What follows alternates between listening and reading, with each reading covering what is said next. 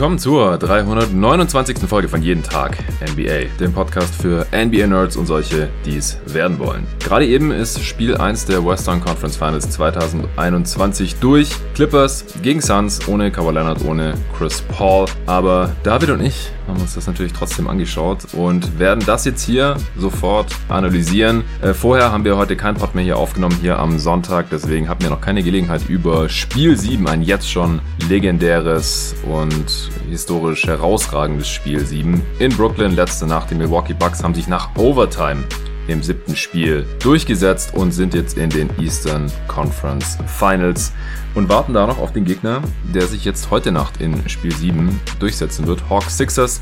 Das werden wir hier im Pod jetzt hier nicht mehr mit reinnehmen. Da gibt es dann äh, morgen oder spätestens übermorgen im Pod zu. Also wenn ihr den Pod hört, dann heißt es wohl spätestens morgen, spätestens am Dienstag. Denn Montag auf Dienstag gibt es gar keine Spiele und dann äh, habe ich da zumindest schon mal Content. Und ihr habt diesen Pod hier dann definitiv schon ganz früh am Montagmorgen und äh, wisst schon mal unsere Gedanken zu diesen beiden Spielen hier. Erstmal hallo David. Hallo Jonathan. Du hast gerade gesagt, das ist eine ganz komische Uhrzeit für dich. Äh, da hast du noch nie einen Pod aufgenommen. Wir müssen uns jetzt hier auch ein bisschen ranhalten. Äh, allzu lang ist die Pause nicht zwischen dem Spiel, äh, das wir jetzt hier als erstes gleich besprechen und dem, äh, was dann eben noch folgt. Und wie gesagt, wir wollen auch noch ein bisschen über Nets Bugs sprechen, denn das war ein richtig heftiges, abgefahrenes Spiel. Nico hat es noch mit uns geguckt, er hat sich aber heute Morgen wieder nach Hause nach Essen verzogen und das deswegen äh, werden wir das dann hier zu zweit analysieren. Aber erstmal Clippers, Suns, Game One. Die Suns haben am Ende gewonnen. Es war nicht super deutlich. Dann am Ende aber doch mit sechs Punkten 120 zu 114, als wir hier in der letzten Folge schon, schon ein bisschen über die Serie gequatscht hatten. Da äh, war noch nicht ganz sicher, ob Chris Paul endgültig raus sein würde. Der wurde dann gestern am Samstagabend nochmal reevaluiert und musste weiter im Health and Safety Protocol verbleiben. Er ist jetzt noch nicht für weitere Spiele sicher draußen. Also kann sein, dass er im zweiten Spiel dann hier wieder am Start sein wird bei Kawhi Leonard. Da ist zwischenzeitlich nur herausgekommen, dass er nicht nach Phoenix mitreist, also schon mal sicher für die ersten beiden Spiele ausfallen wird und da eben eine Knieverletzung hat. Äh, bin ich da weiterhin skeptisch, ob und in welcher Form, falls er in diesen Playoffs den Clippers nochmal helfen kann. Bei Chris Paul denke ich, wenn er dann zurückkommt, dann sollte er einigermaßen fit sein. Aber wie gesagt, die beiden waren heute noch nicht am Start. Deswegen äh, quatschen wir jetzt, glaube ich, einfach direkt über das, was hier passiert ist und die Spieler, die eben am Start waren. Was ist denn bei dir da so in erster Linie hängen geblieben, David? Also zunächst einmal habe ich mich gefreut, dass trotz der Abwesenheiten der beiden von dir gerade genannten Spielern das Spiel trotzdem sehr gut war und man sie zumindest bisher noch nicht unbedingt vermisst hat. Ansonsten ja. war auffällig, dass es wieder ein bisschen an die ersten Spiele der Jazz-Serie erinnerte aus Clippers Perspektive, die ja zum einen wieder diesen schnellen Turnaround hatten, ähm, in dem sie wenig Zeit hatten, um sich von der letzten Serie zu erholen.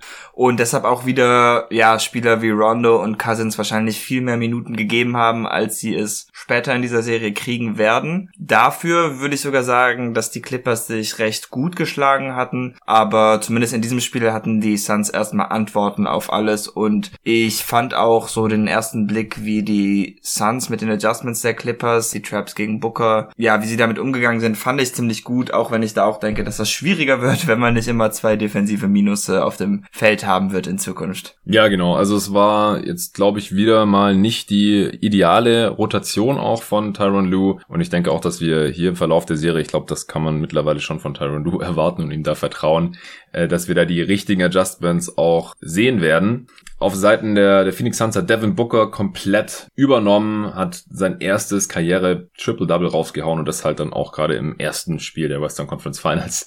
Das war schon eine richtig heftige Performance, hat mich als Suns-Fan natürlich auch extrem gefreut mit 40 Punkten, 13 Rebounds, 11 Assists. Ich glaube, man kann schon behaupten, dass er hier heute den Unterschied ausgemacht hat. Alter, was fliegt denn hier für ein Okay. Wie gestern auch voll gegen die Wand und weg. ja. Ähm, ja, es hat immer noch irgendwie um die 30 Grad hier äh, nachts um 1 Uhr in Berlin. Wir sitzen deswegen mit geöffnetem Fenster hier und irgendwie ist hier gerade ein Tier reingecrashed gegen die Wand und abgestürzt. Ähm, zurück zum Thema, Devin Booker. Ich habe vor dem Spiel auch gesagt, Paul George muss ja heute eigentlich komplett abliefern, damit die Clippers eine Chance haben. Im Endeffekt hat er 34 Punkte gemacht und war auch einigermaßen effizient, hat auch sehr, einen sehr heißen Start hingelegt, früh 12 Punkte gehabt. Aber das äh, Duell der Superstars hat ja heute erstmal Devin Booker in Game and-One für sich entscheiden können und hat sehr, sehr gut funktioniert als äh, primärer Ballhändler, auch in Abwesenheit von Chris Paul. Das hatte ja gegen die äh, Lakers zeitweise schon nicht ganz so gut funktioniert. Die Lakers Defense, aber vor allem auch äh, mit Anthony Davis. Auch unterm Strich, denke ich, ist zumindest in der Form, die wir jetzt heute hier gesehen haben, mit viel Rondo, der auch teilweise Booker direkt verteidigt hat. Dann äh, mussten die Clippers auch viel äh, von ihrem Smallball abweichen, weil äh, Marcus Morris zeitweise nicht einsatzfähig war. Das dritte Viertel komplett verpasst und er konnte erst im vierten Viertel wieder spielen, war heute auch nicht gut. Der hatte irgendwie Knieprobleme, wurde zwischenzeitlich berichtet. Daher hat die zweite Halbzeit dann Subats gestartet und wir haben eben auch viel Cousins in diesem Spiel hier heute direkt gesehen und das seziert Devin Booker halt komplett im Pick and Roll mit Aiton jedes Mal, egal ob äh, Beverly dann da overgeht oder ob sie das dann irgendwann trappen. Der Big, der droppt immer, einfach weil Subats und äh, Cousins natürlich auch nichts anderes verteidigen können. Booker hatte dann entweder seine Pull-Up Midranger, die er einfach im Schnitt extrem gut trifft und heute auch sehr, sehr gut verwandelt hat. Oder Aiton hat einen Roll zum Rim oder hat zumindest die Gravity, dass dann von den Shootern weggeholfen wird und äh, da haben die Suns heute auch ganz ordentlich ihre Dreier verwandelt. Also das, das sind, glaube ich, so die Hauptfaktoren heute hier schon gewesen. Ähm, wie gesagt, Paul George hatte einen ziemlich harten, äh, harten, heißen Start. Direkt mit zwölf Punkten bei den Suns ist erstmal kein Jumper reingefallen. Ähm, auch Saric, der dann für Aiden reinkam, der hat mir heute nicht so gut äh, gefallen, äh, hat relativ schlecht verteidigt und äh, dann auch weit offenen Cam Johnson in der Ecke nicht gesehen, der heute auch brandheiß unterwegs war. Das war auch ein ganz wichtiger Faktor von der Bank, gerade da er am Anfang als einziger seine Jumpshots getroffen hat. Die anderen Suns-Spieler haben dann irgendwann nachgezogen. Aber das erste Spiel war insgesamt ein ziemliches Slugfest. Da habe ich mich schon gewundert, ob die ähm, Clippers hier jetzt auf einmal eine, eine, ganz andere Serie spielen müssen als noch gegen die Jazz, wo ähm, gefühlt nie ein Team ein Offensivrating, das schlechter war als 115 oder so hatte über ein Spiel. Und nach dem ersten Viertel hier hatten die Clippers eben ein Offensivrating von 96 und die Suns von 91. Aber das hat sich dann relativ schnell erledigt. Also die ähm, Clippers sind dann besser in Fahrt gekommen, haben heute auch ordentlich ihre Dreier getroffen. 20 von 47, 43 Prozent mit 20 getroffenen Dreiern verlieren. Das ist auch kein so besonders gutes Zeichen. Aber die Suns haben eben die Zone sehr, sehr stark dominiert. Ähm, und dann halt vor allem, nachdem Cousins reingekommen ist. Wie ähm, hat dir denn die DeMarcus Cousins Experience so gefallen? Ich freue mich über jede DeMarcus Cousins Experience. Ob das jetzt für den Sieg förderlich ist, weiß ich nicht. Ich würde eigentlich sagen, nein. Gegen Scharic hat es am Anfang ganz gut geklappt, aber ähm, ja, auch nur an einem Ende muss man natürlich sagen, denn das war wirklich wie eine Layup-Line für beide Teams, als Cousins dann im Spiel drin ja. war. Gegen Aiton merkte man dann auch später, im dritten Viertel kam das glaube ich erst vor, aber da merkte man dann auch schon einen deutlichen Unterschied. Ähm, deshalb würde ich da jetzt auch nicht wirklich dran festhalten anstelle der Clippers. Ich würde auch aber davon ausgehen, dass das wie gegen in der Jazz-Serie dann auch so laufen wird, mhm. dass er irgendwann einfach keine Minuten mehr sieht, spätestens ab Spiel 4 oder so. Und ähm, ja, aber für jetzt war es einfach wichtig, denn wenn sie jetzt nicht äh, extrem ausgescored wurden, und das war ja zumindest in der ersten Halbzeit noch nicht der Fall, dann würde ich das halt auch einfach schon als Sieg sehen für die Clippers, da sie ja schon so viele Spiele in so kurzer Zeit machen mussten. Ähm, in der zweiten Halbzeit hat sich das dann aber letztendlich auch einfach nicht mehr ausgezahlt. Ja, stimmt. Also das ist sowieso ziemlich krass, dass die Western Conference Finals direkt heute angefangen haben. Ja. Also die Suns hatten jetzt zwar eine Woche Pause, aber die Clippers haben halt erst vorgestern ihr Game 7 gegen Utah spielen müssen. Und die erste Runde ging ja auch über sieben Spiele und da hatten sie auch kaum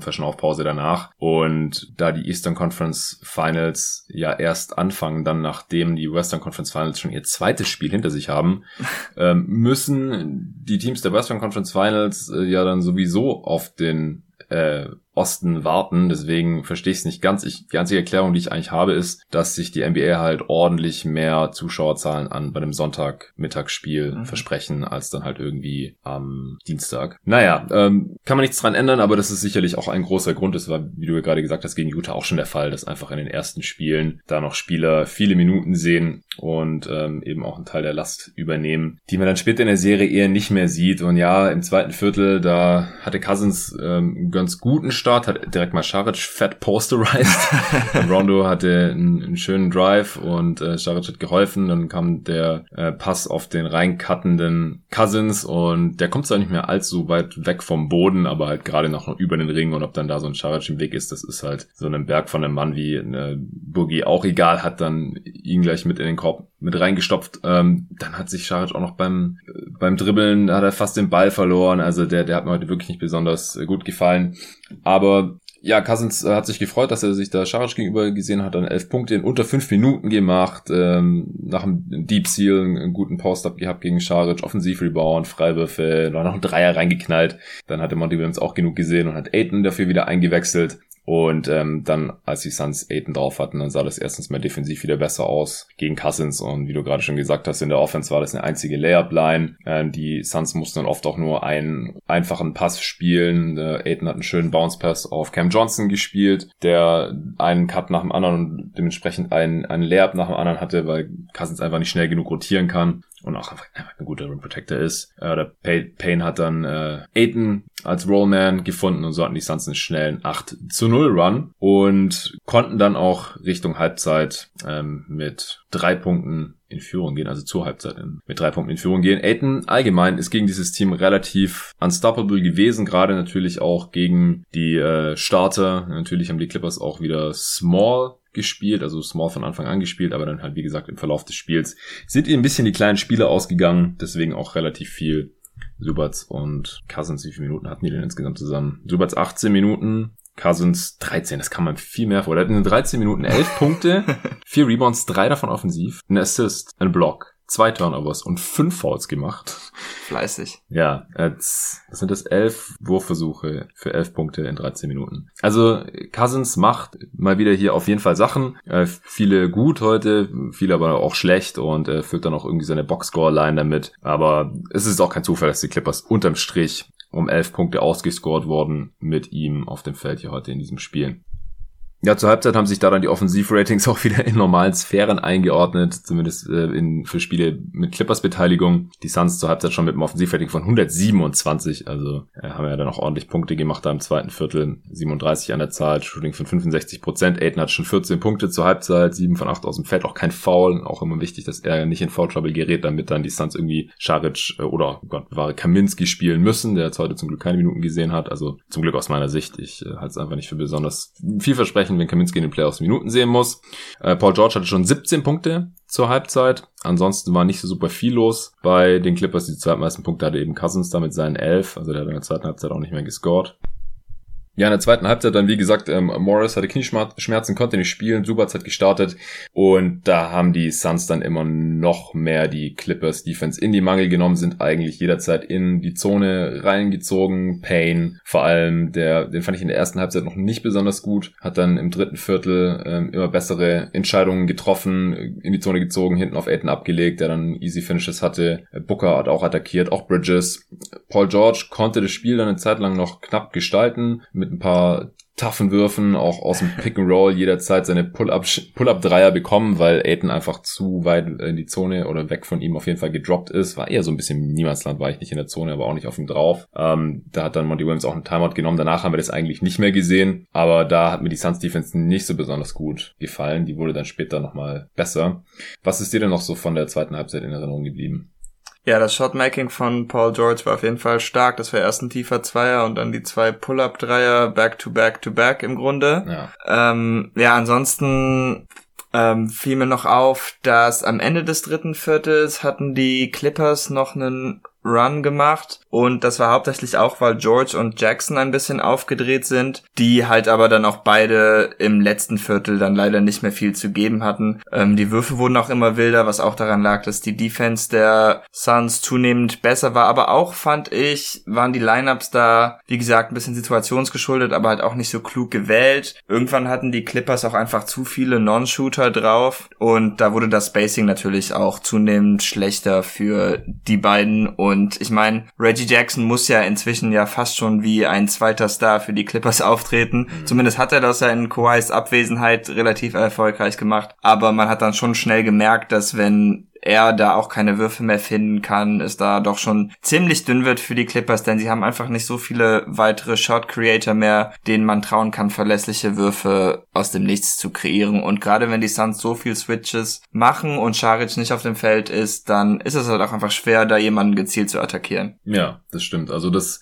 War, glaube ich, hier heute auch eine andere Herausforderung defensiv als jetzt gegen die Jazz zum Beispiel, also ja. gerade wegen der Perimeter Defender. Und äh, Paul George hat es auch nach dem Spiel sogar gesagt, dass ähm, es schwieriger ist, sich an so einen mobilen Big wie Aiton zu gewöhnen. Also er hat jetzt nicht gesagt, äh, dass Aiton besser ist als Gobert, so, aber er hat gesagt so, ja, ist anders als die Bigs, gegen die wir bisher gespielt haben in den Playoffs. Und das ist natürlich schon ein hohes Lob für DeAndre Aiton, der halt, wie gesagt, heute an beiden Enden des Feldes, glaube ich, eine ziemliche Herausforderung auch war. 20 Punkte hat Aiton am Ende gehabt, also nur noch 6 in der zweiten Halbzeit gemacht, 9 Rebounds. Ich finde sogar, dass noch ein bisschen Luft nach oben ist bei Aiton. Er hat ein, zwei Mal ein bisschen softes Finish gemacht. Einmal hatten alle diesen Post-Fadeaway gemacht, dem ich ihm auch mal zugestehe. Ich meine, er hat sieben, acht Würfe in der ersten Halbzeit getroffen. Ähm, dann hat er einmal so einen, ja, soften Floater über Batum versucht, den er dann sogar geblockt hat. Also immer wenn Aiton hart gefinisht hat in diesem Spiel, dann konnte ihn eigentlich keiner mehr aufhalten. Es sei denn, er wäre gefault worden, was heute nicht der Fall ist. Ähm, bin ich mal gespannt, ob die Clippers ihn dann vielleicht mal noch faulen in einem der nächsten Spiele. Ich glaube auch eigentlich, dass offensiv vielleicht für mich sogar der wichtigere Punkt ist jetzt mit der Differenz zu Rudy Gobert zum Beispiel, denn er hat einfach eine viel größere Fähigkeit, um den Smallball der Clippers bestrafen zu können. Ja. Einfach da er auch gegen kleinere Spieler besser scoren kann und er ist auch einfach ein viel besserer Finisher. Er versucht ja auch einfach viel mehr Abschlüsse zu suchen als Gobert zumindest. Und ich hatte auch fast gedacht, als Subats dann in der zweiten Halbzeit gestartet hatte, dass ähm, Toronto das so blöd fand, äh, dass Aiton so effizient war, dass er ihm da einen anderen Center entgegenwerfen wollte. Aber das schien ja dann eher an Morris Verletzung zu liegen. Aber ich könnte mir eigentlich sogar noch vorstellen, dass ähm, sie hier vielleicht ein bisschen mehr Big spielen werden mhm. in der Serie, wenn Aiton ihnen da jetzt wirklich ganz viel Probleme in der Zone machen sollte. Ja, also nachdem auch die Pick-and-Roll-Defense der Clippers da ziemlich auseinandergenommen wurde, Ende des dritten Viertels, ähm, hat ja auch Lou nicht direkt auf Smallball zurück umgestellt, obwohl Morris ja dann wieder spielen konnte, sondern hat dann mit Batum, Morris und Cousins gleichzeitig im Frontcourt gespielt. Also das hat dann auch nicht sonderlich gut funktioniert, aber da hat er sich ja dann offensichtlich auch bewusst für Big Ball entschieden in diesem mhm. Moment. Also da sind die Suns dann wirklich zum ersten Mal weggezogen. Äh, Booker war zu dem Zeitpunkt auch extrem heiß und wurde halt auch von Rondo da verteidigt, hat einen Pull-Up 3 über Rondo getroffen, äh, dann ein Pull-Up mit Ranger über DeMarcus Cousins, äh, war zu dem Zeitpunkt dann eine 10 zu 2 Run. Ähm, die Suns dadurch 103 zu 95 dann vorne schon früh im vierten Viertel. Die Offense der Suns ist aber teilweise dann immer wieder ein bisschen stagniert, sodass man den Clippers immer noch so ein bisschen die Tür offen gelassen hat, um vielleicht nochmal ein Comeback zu starten. Also einmal hat Booker dann einen Dreier forcieren müssen, dann einen Floater gebrickt, aber da sind dann auch die Rollenspieler der Suns ähm, zur Stelle gewesen. Hat Bridges einen sehr schlechten Pass von Reggie, Ev Reggie Evans, sage ich schon, Reggie Jackson geklaut. Der hatte zwei ganz ähm, miese Pässe in dem Spiel. Einmal hatte auch Cam Johnson oh, im dritten Viertel ja. so gegen Arsch gepasst. also ich weiß nicht, wo, wo er da eigentlich hin wollte. Ähm, da hat Bridges dann äh, einen Stil geholt. Im vierten Viertel hat den Ball im Fastbreak auf Booker gepasst und der hat einen wunderschönen alley dann auf Bridges gespielt und das war dann auch der zehnte Assist für Booker und damit dann eben dieses Triple-Double. Das war das erste Playoff-Triple-Double seit Steve Nash 2005 ja, gut, so viel Gelegenheiten hatten die Suns auch seither nicht mehr in den Playoffs, sondern Spiele, die eben im Triple-Double auflegen können. Ich mache mir nicht so viel auf, aus Triple-Doubles, weil es halt kompletter Zufall ist, dass die 10 mit zwei äh, Ziffern geschrieben wird und die 9 nicht zum Beispiel. Und 10 Rebounds ist halt auch nur einer mehr als 9 zum Beispiel.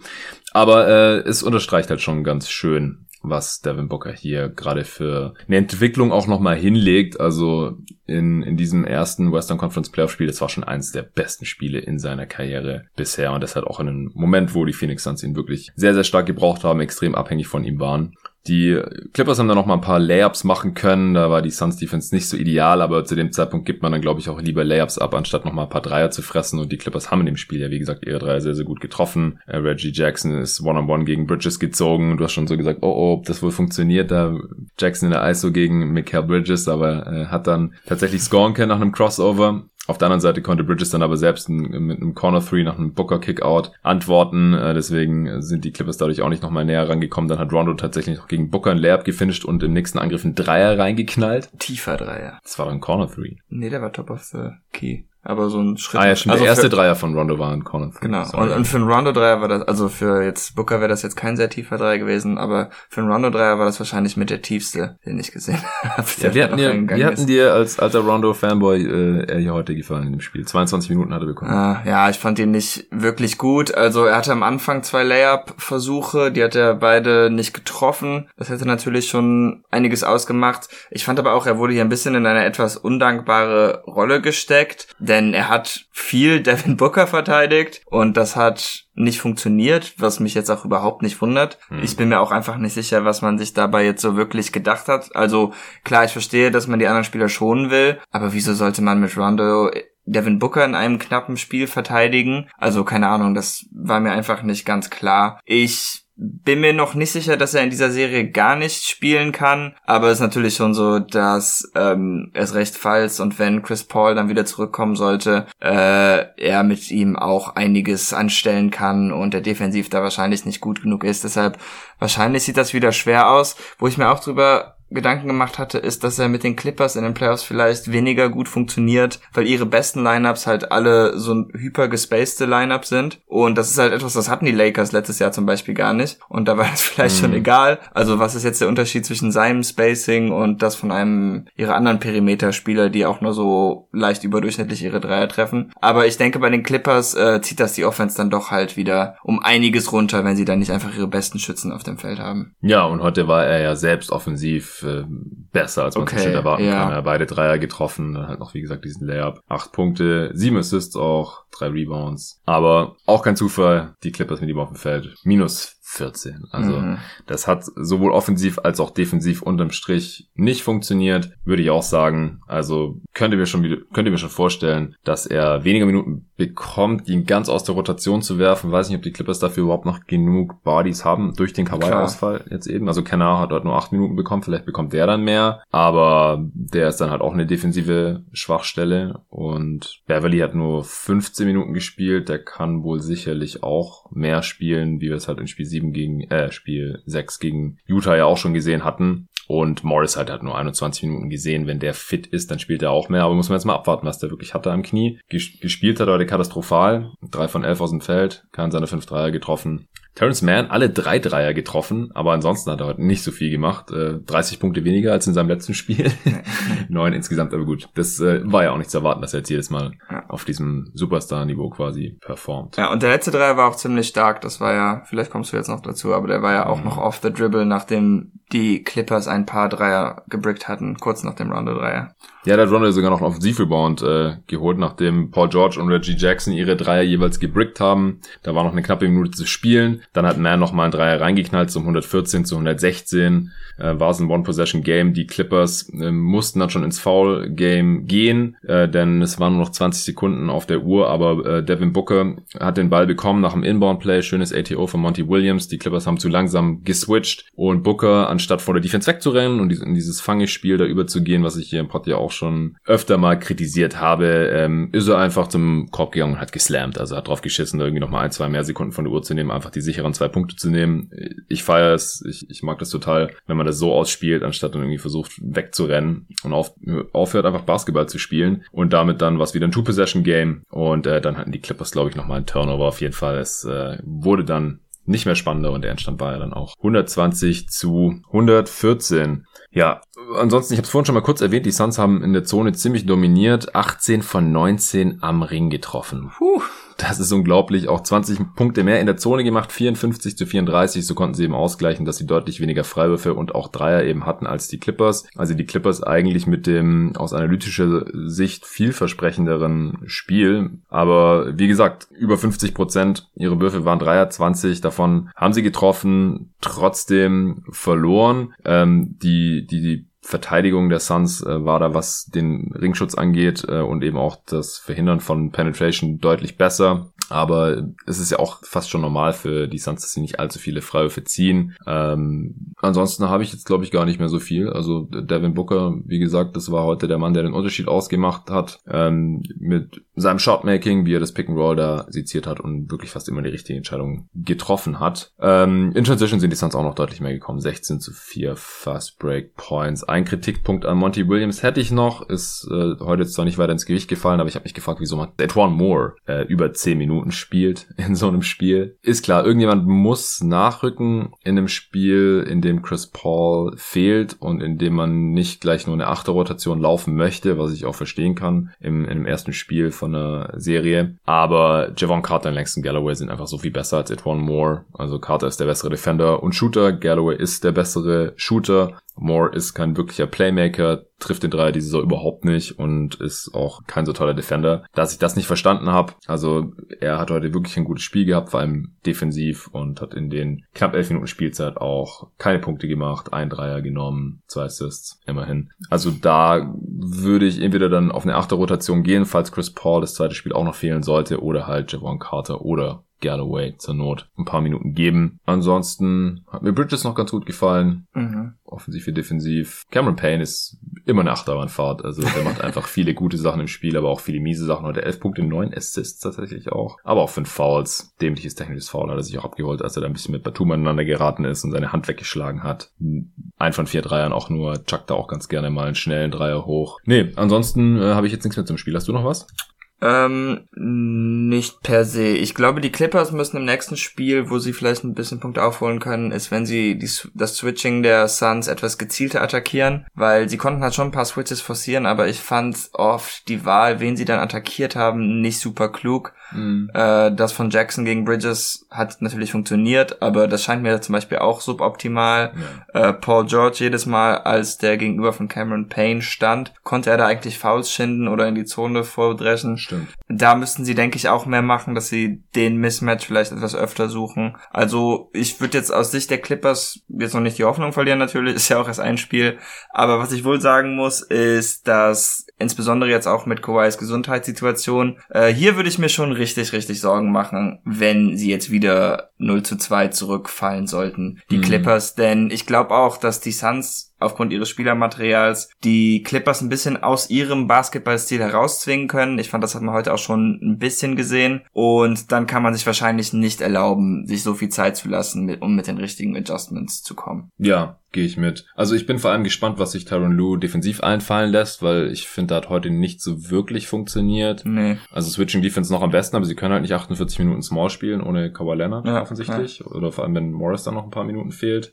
Und auch da würde ich dann erwarten, dass die Suns das vielleicht noch ein bisschen gezielter attackieren, die Mismatches, mhm. die dann daraus entstehen, weil die haben die Clippers auch eher noch als die Suns, also ein Reggie Jackson kann man einfach relativ gezielt attackieren, eventuell auch ein äh, Marcus Morris oder ein Luke Kennard, wenn er drauf ist, Rajon Rondo, whoever. Und Zonenverteidigung haben sie auch ein paar Mal probiert, auch das hat nicht funktioniert. Da hat dann Crowder äh, ein paar Freidreier bekommen zum Beispiel. Und ja, die Drop Coverage, die hat Booker halt auch komplett auseinandergenommen. Und wenn Chris Paul wieder da ist, dann hat er da auch seine helle Freude mit. Also bin ich mal noch gespannt. Ähm, wir wollten noch kurz über Bugs Nets sprechen. Also, das war wirklich ein ganz, ganz, ganz heftiges Spiel. Äh, größter Respekt von meiner Seite an die Nets. Ähm, das gesündere und dadurch bessere besetzte Team hat sich jetzt im Endeffekt durchgesetzt, aber was äh, die Nets hier noch ähm, geleistet haben im Widerstand, ist ja wirklich aller Ehren wert, ohne Kyrie Irving mit einem angeschlagenen James Harden, der trotzdem so viel gespielt hat und auch wichtig war, als im Endeffekt in dem Spiel ähm, seine Dreier überhaupt nicht mehr getroffen hat und Kevin Durant, der sich wirklich mit allem, was er hatte, dagegen gestemmt hat, äh, in dem Spiel auch wieder das Game noch in Overtime geschickt hat. Ein riesiges Problem war auch für die Milwaukee Bucks, aber dem dann in der Verlängerung spürbar der Sprit ausgegangen ist und da ging dann am Ende einfach auch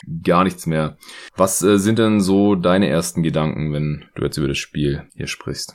Ja, war natürlich ein sehr gutes Game 7, hat in keiner Hinsicht enttäuscht. Der Spielverlauf war super merkwürdig, insbesondere Drew Holidays Performance kann ich Gott, irgendwie ja. noch immer nicht so richtig nachvollziehen, denn das war ja wirklich ein grausiges Spiel, aus dem er dann im Endeffekt noch irgendwie das Beste gemacht hat.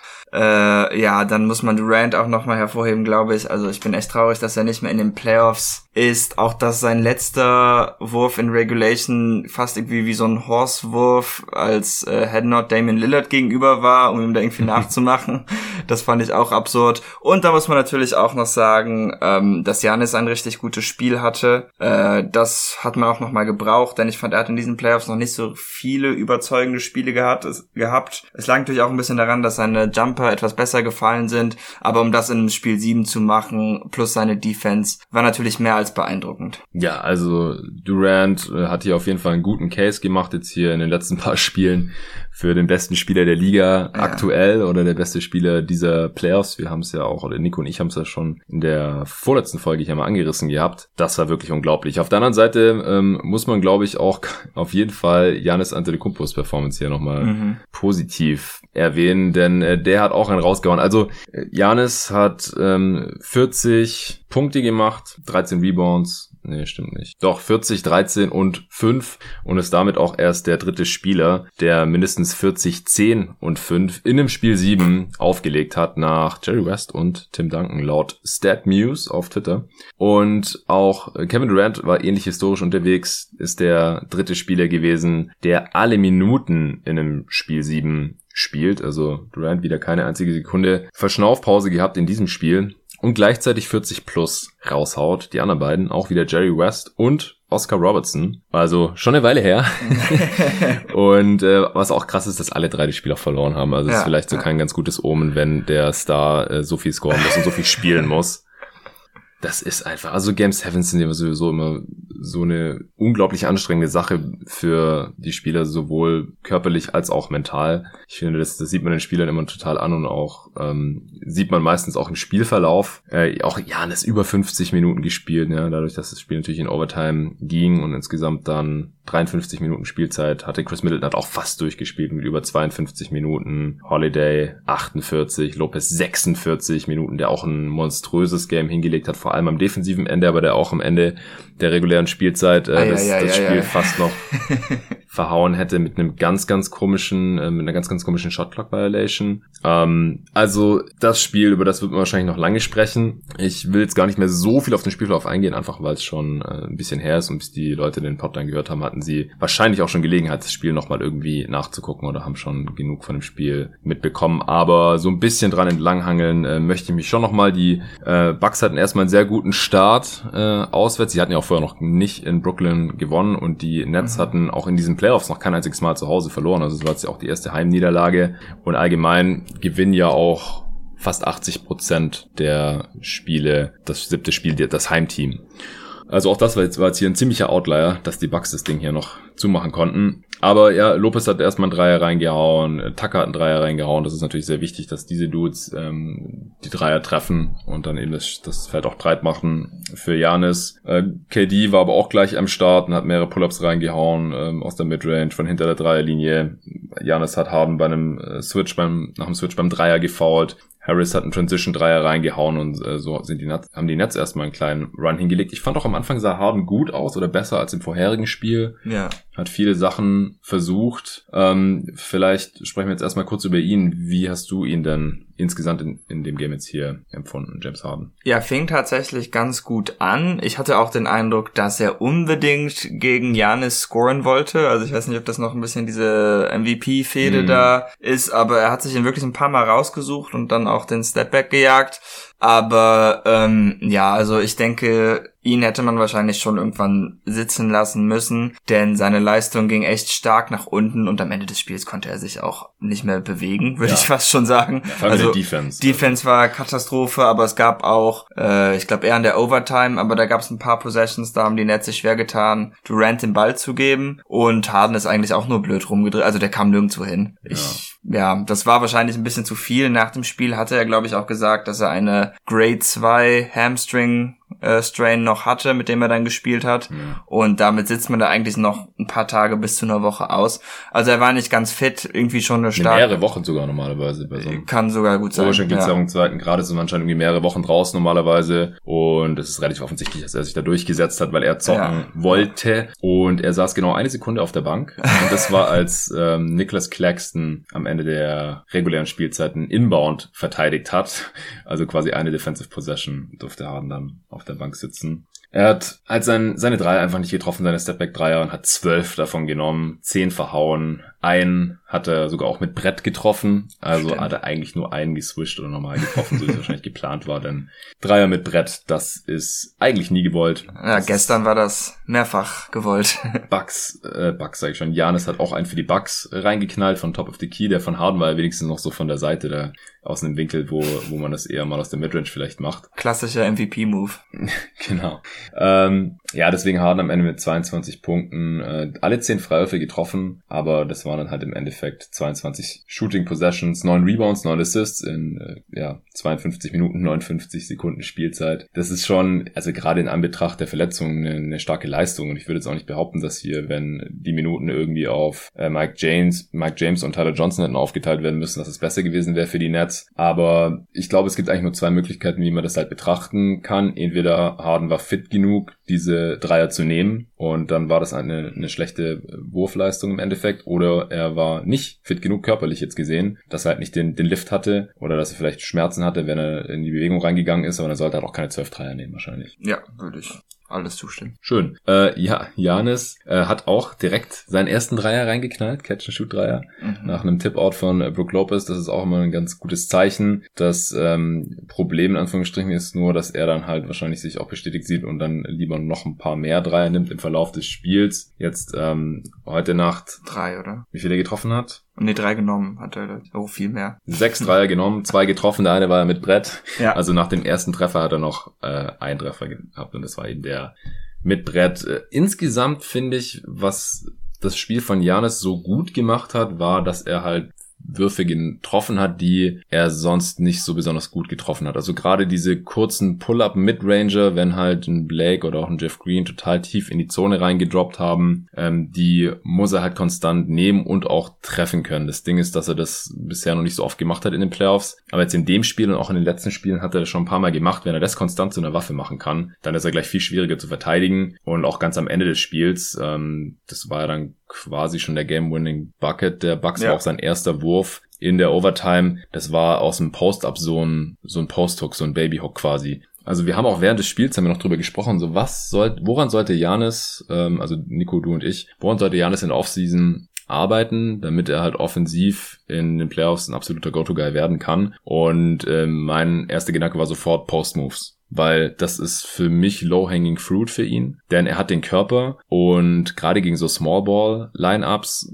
er ist auch einem Black Griffin körperlich überlegen. Der kann, konnte jetzt die Drives immer ganz gut antizipieren und dann auch den Kontakt absorbieren. Green hat einfach überpowered oder auch Kevin Durant oder sowas alle keine Chance, aber Black Griffin, den müsste er halt mit ein, zwei, er muss halt ein, zwei gute Go-to-Post-Moves haben, die hat Janis halt einfach nicht. Er macht dann manchmal irgendwas und es klappt dann oder klappt nicht, aber die Footwork, daran muss er arbeiten, dass die Bewegungsabläufe halt ähm, natürlich für ihn werden und äh, wenn er dann halt so einen konstant trifft in, in vielen Spielen hintereinander, mal in wichtigen Spielen immer wieder, dann hat er dann eine wirkliche Waffe. Letzte, letzte Nacht ging da alles mögliche rein, wie gesagt, aus der Midrange, die zwei Dreier und dieser Post-Hook und dann natürlich zusätzlich noch die Sachen, die er einfach kann, also in Transition attackieren oder halt dann auch mal aus einer ISO ähm, den richtigen Winkel finden, um einen Defender vorbeizukommen oder einen V zu schinden und so. Er stand 14 Mal in der Linie, 8 Mal hat er getroffen, das sind 57 Prozent, das ist nicht toll, aber das ist ähm, zumindest im Halbfeld ist es immer noch effiziente Offense. Ähm, wie weit er bei den zwei Airballs hat er, glaube ich, gehabt von der Vorlinie. Ja, das fand ich auch ziemlich stark, dass er dafür dann noch bei über 50 Prozent gelandet ist, mm. obwohl er zwei Airballs ich glaub, hatte. Er hat genau. sechs in Folge getroffen zwischenzeitlich. Der war auf jeden Fall mal besser als die Quote, die er jetzt am Ende mehrmals hatte. beide ich getroffen. Ich glaube, ist ein bisschen runtergegangen. Definitiv. Ja. Ja. Aber ich, ich wollte gerade nur sagen, wie weit er am Korb vorbeigeworfen hat bei seinen Airballs, das wollen wir jetzt ja mal lieber äh, nicht weiter thematisieren. Denn er hat wirklich ein sehr, sehr starkes Spiel gemacht. Also ich wurde dann heute auf Twitter auch gleich gefragt, nachdem ich mit Nico in der vorletzten Folge noch gesagt habe, wir waren uns eigentlich einig, dass wir Janis, ähm, dass wir wahrscheinlich auf zehn andere Spieler kommen, die wir als ähm, besten Spieler in einem äh, imaginären Team Janis vorziehen würden, wenn wir jetzt halt wie so eine Draft machen würden. Und da kam halt direkt auf heute, heute auf Twitter die Frage, wie viele solche Spiele, wie viele solcher Spiele Janis Antetokounmpo hinlegen müsste, damit äh, wir ihn hier bei jeden Tag NBA oder ich ihn ähm, in so einer Top 10 sehe. Und das ist eine gute Frage. Ich weiß nicht, ist auf jeden Fall mehr als eins, weil also ein Spiel ändert das halt noch nicht grundlegend, denn in einem Spiel können halt mal diese Midranger fallen. Es kann mal so ein Post-Hook äh, reingehen am Ende des Spiels. Aber ich muss halt sehen, dass das konstant passiert, dass Defenses dann auch entsprechend reagieren, ihn so verteidigen und so weiter. Und dass ich mich dann einfach darauf verlasse und sage, ja, ich habe lieber ihn in äh, meinem Team als besten Spieler als Damon Lillard ähm, oder was waren die anderen Fringe-Kandidaten. Also ich denke halt, ähm, Kevin Durant ist äh, ohne Diskussion, ja. Kawhi Leonard ist ohne Diskussion. Ja. Wir haben noch über Jason Tatum nachgedacht, weil wir jetzt hier auch schon vergleichen können. Die mussten ja beide gegen die Nets ran hintereinander. Ähm, du, was, was ist denn da, da dann jetzt dein Fazit? Vielleicht dann haben wir das gleich erledigt. Ähm, Für Janis? Ja, Janis gerade versus Tatum, aber dann halt auch so allgemein gerade in der Diskussion. Ähm, ja, also auch obwohl das Spiel jetzt sehr gut war und weshalb mich das in der Hinsicht so, also früh, ihn früh zu ziehen in so einer Draft immer noch nicht ganz überzeugt, ist für mich halt wieder das Problem, dass sowohl Chris Middleton als auch Drew Holiday im letzten Viertel und in der Overtime mehr Wurfversuche hatten als er. Ja. Und das ist für mich halt ein weiterer Knackpunkt, denn er kann einfach nicht so viele Würfe kreieren wie manche von den anderen Stars. Ähm, der Vergleich mit Tatum ist schon interessant und ich habe auch schon heute was drüber nachgedacht, aber was, mh, mm, also so direkt ist der Vergleich, glaube ich, gar nicht, wie es jetzt, wie man jetzt erst meint.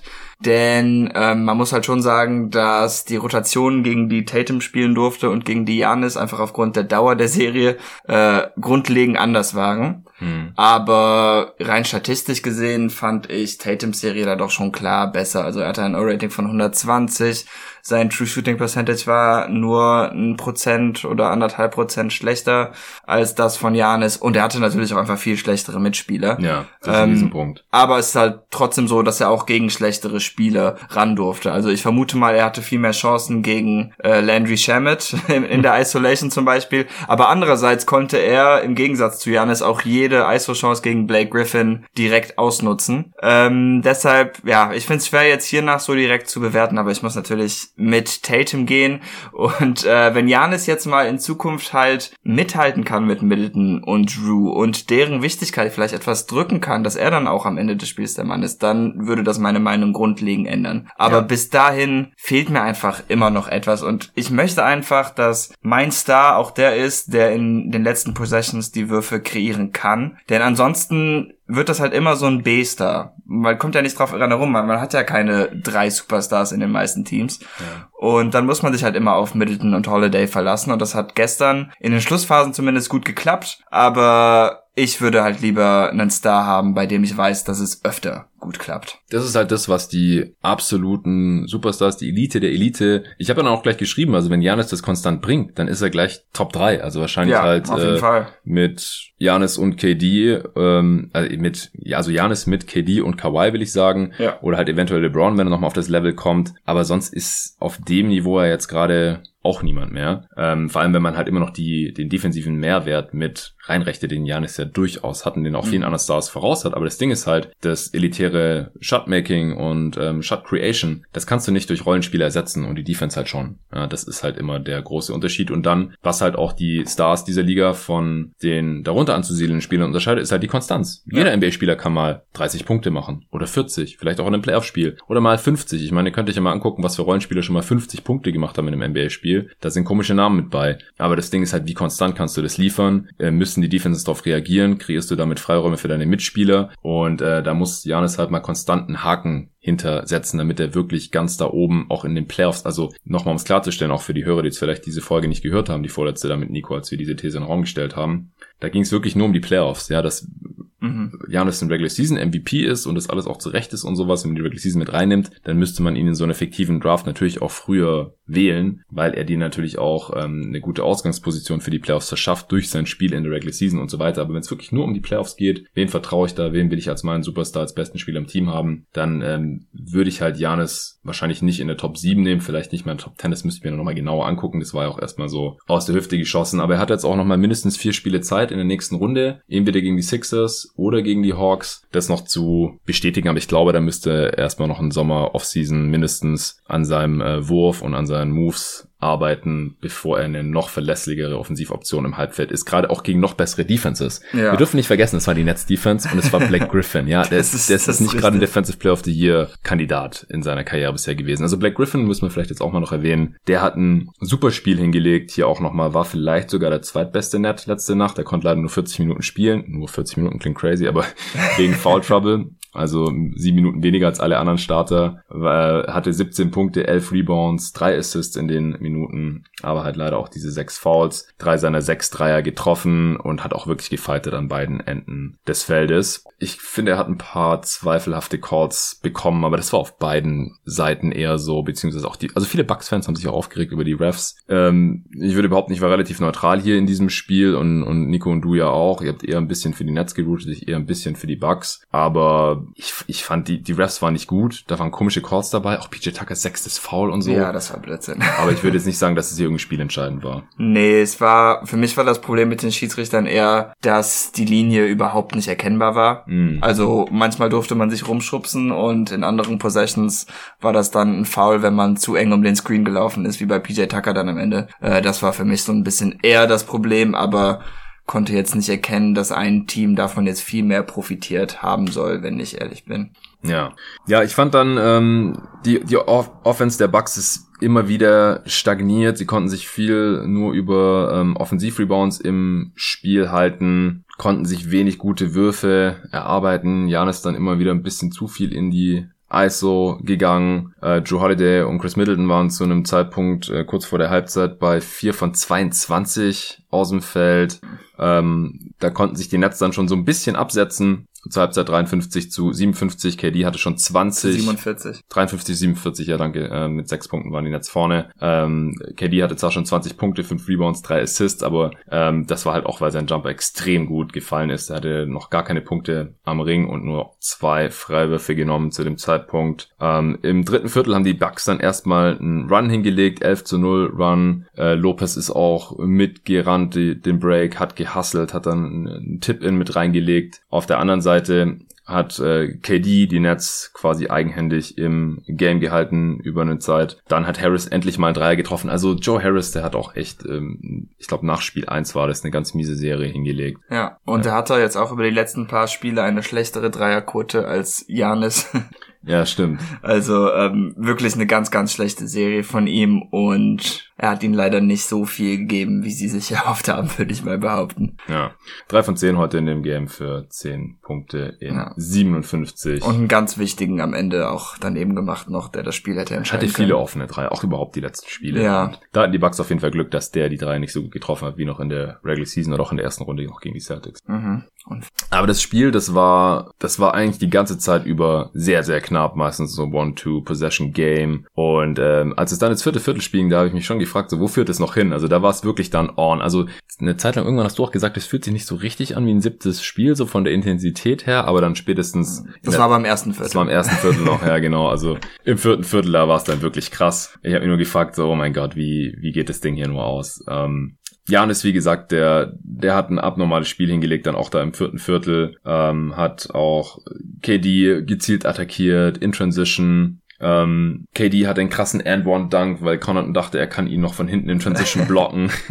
das war auch eins der Highlights des Spiels. Bruce Brown hatte auch einen, äh, einen sehr, sehr guten Dunk quasi so an Janis vorbei in dem Spiel. Und gegen Ende des vierten Viertels, da hat mich das Spiel wirklich fertig gemacht. Da kam dann auch dieser James Harden Bankshot-Dreier, um äh, die Shot-Clock-Violation dann noch zu vermeiden. Ähm, Janis hatte einen And-One-Layup, äh, der Kevin Durant das vierte Foul angehängt hat. Dann hat er einen Freiwurf nicht getroffen, aber Offensiv-Rebound bekommen. Drew Holiday hat einen Dreier reingeknallt. Also am Ende hat dann Drew Holiday auf einmal, also dass er auch weiter in die Würfe genommen hat, das ist halt das, was sich von Eric Bledsoe unterschieden hat, finde ich. Ja, das. In dem Spiel. Ja. Also Eric mehr Bledsoe hätte, ja, Eric Bledsoe hätte nicht mehr geworfen, nachdem er irgendwie äh, da war der nicht irgendwie drei von 17 zu einem Zeitpunkt aus dem Feld oder so. Ich glaube sogar zwei von 17. Ja, hat sich am Ende da wieder so ein bisschen rehabilitiert und war dann schon auch ein Grund, wieso sie überhaupt das Spiel noch gewonnen haben und dann in die Eastern Conference Finals eingezogen sind. 5 von 23 am Ende Drew Holiday für 13 Punkte. Ja. 7 Rebounds, 8 Assists. Erst da konnte er dann die Tatsache, dass Harden halt auch überhaupt nichts mehr zu geben hatte, ein bisschen ausspielen. Stimmt. Denn dann hat er auch ein paar ISOs gegen ihn gelaufen und äh, die auch zu Recht gefeiert. Kann mir gar nicht vorstellen, wie er sich da gefühlt haben muss nach einem solchen Spiel. Ja, Ja, also ich würde sagen, wir beten jetzt nicht mehr die Crunch-Time runter. Ähm, das andere Game 7, das ähm, fängt jetzt hier auch gleich an. Ähm, was ist dir jetzt noch so aus den letzten Possessions der regulären Spielzeit oder der Overtime hängen geblieben? Ein paar Sachen haben wir jetzt hier auch schon ange angesprochen. Zum einen natürlich dieser unglaubliche Turnaround Fadeaway von Kevin Durant, der so ein bisschen aussah wie der von Dame Lillard und dass Durant halt irgendwie zwei Köpfe größer ist. Und äh, bei dem er auch, also über PJ Tucker war das, bei dem er auch auf der Dreierlinie stand und mir ist es live gar nicht so aufgefallen, dass es so knapp war. Weil wenn es Dreier gewesen wäre, wäre also es für mich war das eindeutig. Ein, also ich weiß nicht, vielleicht habe ich es anders wahrgenommen, aber ja. für mich war das ziemlich klar ein Zweier. Aber ja. ja, er stand ja trotzdem mit beiden Füßen noch so halb nicht auf der Linie. Aber ja, ich also hatte nicht wirklich mit dem Dreier gerechnet. Nick Claxton ja. hat es auch sofort gesehen. Ich weiß nicht, ob du das gesehen hast, nee. aber der stand bei der Bank mit zwei Fingern hoch. Ja, ja, ja. Äh, während alle anderen sich total gefreut hatten, aber der hat es mhm. leider schon durchschaut. Ja.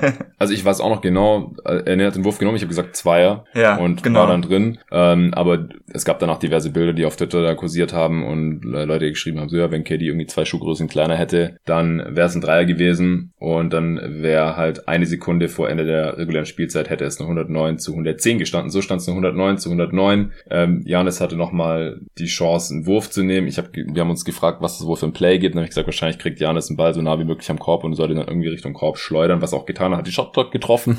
Nichts Backboard. Von der Seite. Ja, oh Gott. Das war so ein Vergessen wir den Midrange von der Baseline. Ja, mein Gott. Der Hook-Shot am Ende dann in der Overtime war besser.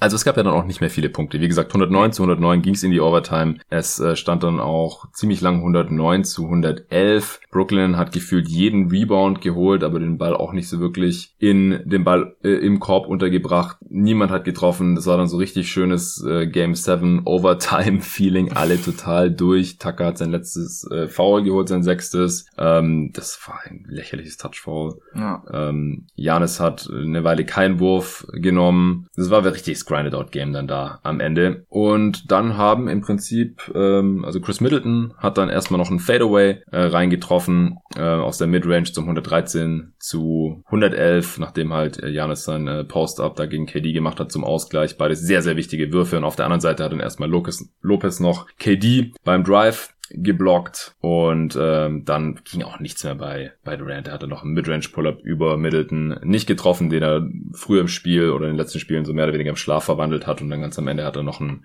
ähnlichen Fadeaway wie am Ende der regulären Spielzeit nochmal genommen. Ähm, und über Joe Holiday war der aber, glaube ich, weil Tucker war ja schon ausgefaut und das war dann Airball, der auch ja. sehr viel zu kurz war. 0 von 6 in der Overtime für Kevin mhm. Durant. Ja, und so war es dann 113 zu 111 nach dem Airball von KD. Da war noch 0,3 Sekunden auf der Uhr. Irgendwie haben dann die Nets noch Lopez beim Inbound gefault sogar, also mit diesen 0,3 Sekunden auf der Uhr, wodurch der nochmal zwei Freiwürfe reinmachen durfte und daher dann der Endstand 115 zu 111, was für ein Spiel. Also ich finde es schon wieder, ähm, ich fühle mich schon wieder total zurückversetzt jetzt hier. Vier, äh, 22 Stunden oder sowas in dieses Spiel. Ich bin schon wieder total durch, nur weil ich über dieses Spiel nochmal gesprochen habe. Also, wie gesagt, Janis mit einer abartigen Performance, legendäres Spiel. Ähm, Würde ich mir öfter wünschen von ihm dann in Zukunft und dann können wir ihn auch entsprechend hier einstufen. Ähm, Lopez, wie gesagt, sehr wichtiges Spiel und Middleton und Drew lange mit ganz, ganz miesen Games. Wenn die Bucks es irgendwie verloren hätten, dann hätten sie sich noch länger was anhören müssen, glaube ich. Oh ja. Aber am Ende konnten sie es dann mit ein, zwei, drei wichtigen Würfen noch drehen und, und das noch vermeiden. Und die Bucks haben insgesamt, muss man auch sagen, endlich mal ihre Dreier ganz ordentlich getroffen in dem Spiel. 15 von 36, 42 Prozent. Das, da habe ich schon länger drauf gewartet in dieser Serie. und jetzt kam es im siebten Spiel, äh, kurz vor Torschluss dann quasi endlich noch. Ähm, Letzter Gedanke vielleicht noch, wir haben ihn heute noch gar nicht erwähnt, Coach Bud, äh, Vogue hat vorhin was getweetet, dass er jetzt irgendwie ein Nee, nicht Vogue hatte das getweetet. Ähm, oh, also ich hätte das jetzt noch fact-checken sollen, weil anscheinend hat er auf dem Jump, dem Fernseh, ah, ja, auf der Fernsehshow, in der, in der Show hat er gesagt, ja, dass Budenholzer sich jetzt mit seiner Leistung durch die Siege gegen die Heat und die Nets äh, seinen Platz in der Organisation etwas mehr zumindest gesichert haben soll. Mhm. Das weiß ich nicht. Also ich meine, auch in dem Spiel, und ich meine, Spiel 7 ist immer sehr schwer in der Hinsicht, aber waren die Plays jetzt nicht die besten. der Ansatz war nicht ja. immer nachvollziehbar. Ähm, mal schauen, wie weit die Bucks es hier treiben können. Ab einem gewissen Level ist es natürlich auch schwer, den Coach dann noch irgendwie zu entlassen. Naja, ich weiß nicht, was ich davon halten soll und ich bin mal gespannt, was sie jetzt in dieser Serie dann machen können. Ja, also wie gesagt, unterm Strich schon enttäuschend, wie lange die Bucks jetzt gebraucht haben, um diese sehr, sehr stark York äh, von ja. Verletzung gebeutelten Netz zu schlagen. Auch wenn, haben wir gestern auch nochmal gesagt, Nico hat es glaube ich gesagt, wenn Kyrie hier fit gewesen wäre, stell dir mal vor, der spielt da anstatt, ähm, kriegt die Minuten von Shamit und Bruce Brown im Prinzip hier in diesem Spiel. Ja, oder von kaputtem James Harden.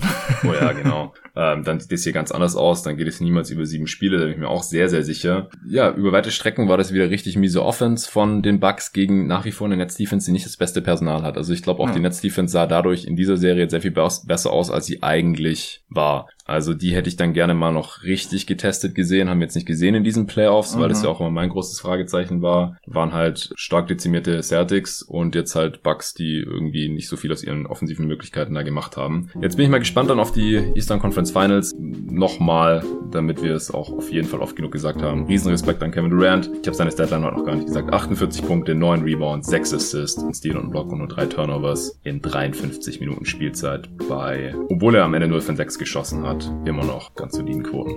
Gut, das war's für heute. Vielen Dank fürs Zuhören und bis bald.